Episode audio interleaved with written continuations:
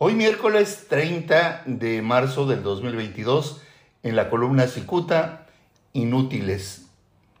Enfurecido, pues la torpeza de funcionarios estatales impidió que Sumex recuperara el millonario negocio del suministro de energía, el empresario baja californiano Fernando Beltrán Rendón tronó en insultos contra el secretario de Hacienda de Baja California, Marco Antonio Moreno Mejía y es que al denunciar un quebranto por 12 mil millones de pesos, la autoridad frenó la posibilidad para que el gobierno del estado regresara al consorcio Somex el suministro de energía de la planta de bombeo de agua de Mexicali a la zona costa del estado.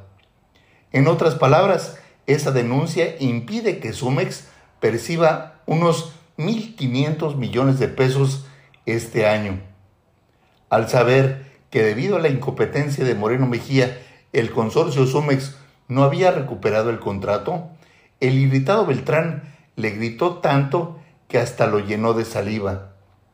Los testigos eh, de ese bochornoso incidente apenas daban crédito.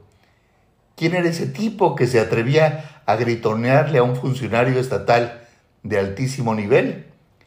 Esos testigos aseguran que lo siguiente aumentó su confusión.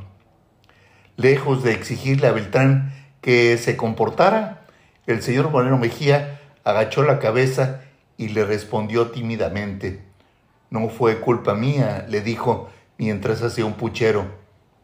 Con la mirada baja, el secretario de Hacienda le explicó al gruñón de Beltrán que la idea de denunciar salió del consejero jurídico Juan José Pon Méndez en lugar de reunir los elementos necesarios para proceder a la rescisión del contrato de la empresa Next Energy, al señor Pon Méndez se le ocurrió denunciar a siete exfuncionarios el pasado gobierno para desprestigiar al exgobernador Jaime Bonilla Valdés.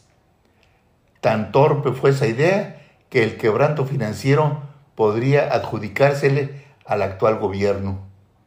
Entonces, ¿para qué demonios sirven el consejero jurídico Juan José Pon Méndez y el secretario de Hacienda Marco Antonio Moreno Mejía? Lea o escuche Cicuta en esta plataforma digital, cicutanews.com. Muchas gracias, les saluda Jaime Flores.